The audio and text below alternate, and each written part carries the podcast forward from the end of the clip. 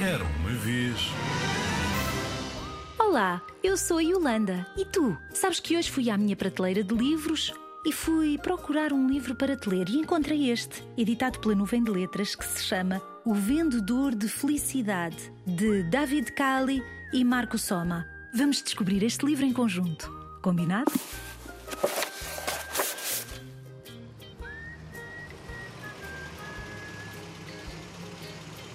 Chega numa velha carrinha barulhenta. Reconhece-se ao longe por causa da sineta. Dlim, dlim, dlim. É o Sr. Pombo, o vendedor de felicidade.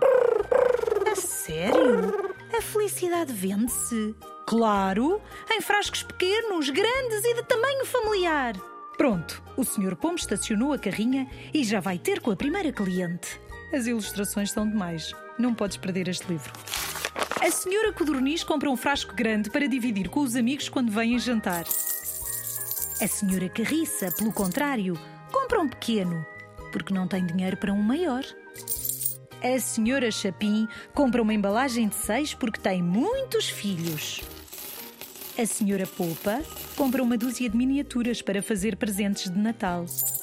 O senhor Felosa tenta negociar o preço porque já é feliz, mas queria ficar com um frasco de reserva.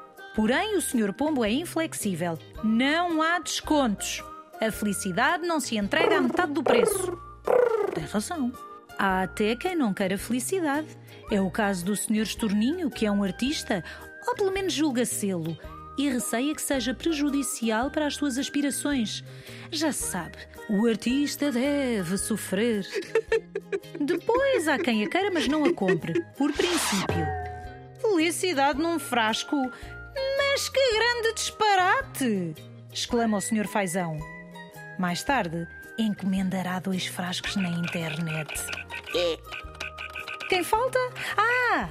Ainda há a velhinha senhora Pisco de Peito Ruivo, que com o pouco dinheiro que tem, compra um frasquinho minúsculo para os seus netos, a quem nunca sabe o que há de dar, porque, coitadinhos, já têm tudo. Fim da sua volta, o Sr. Pombo regressa à carrinha, mas ao partir, deixa cair um frasco no chão. Recolhe-o o Senhor Rato.